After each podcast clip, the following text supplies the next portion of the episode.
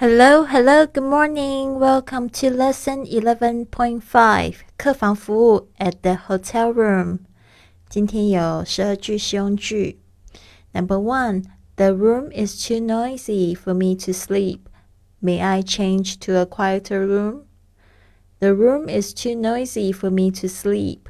May I change to a quieter room? 这个房间太吵了，我睡不着。 可不可以帮我换到安静一点的房间呢？The room is too noisy for me to sleep. May I change to a quieter room? Two. How do I make external calls? I like to make an international call to China. How do I make external calls? I like to make an international call to China. 请问这个外线电话怎么打？我想要打国际电话到中国。Three. Can I get online in my room? Can I get online in my room? 房间里可以上网吗？Can I get online in my room? Four.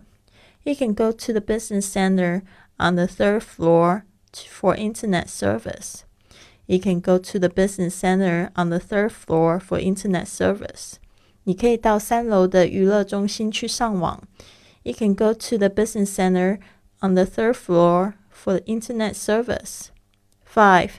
I left the key in my room. Could you open the door for me? I left the key in my room. Could you open the door for me? 我把钥匙留在房间里了，你能不能帮我开门呢？I left the key in my room. Could you open the door for me? 6. We would like to have our meals in our room. We would like to have our meals in our room. 我们想在房里用餐。We would like to have our meals in our room.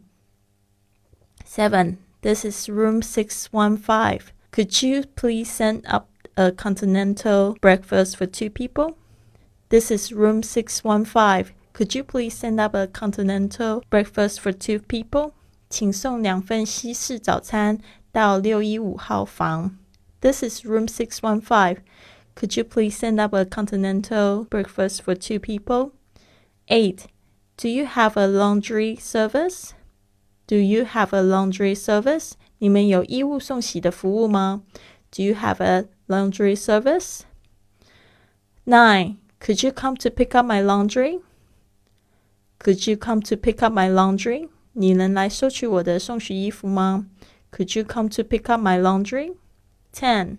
Can you mail this postcard for me? Can you mail this postcard for me? 你们可以帮我寄这张明信片吗？Can you mail this postcard for me? Eleven.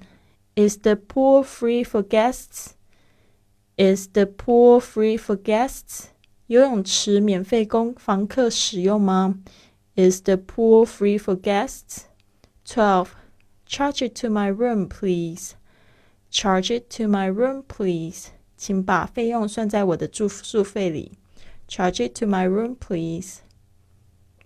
好的，希望这十二句有帮助你哦。I'll see you soon.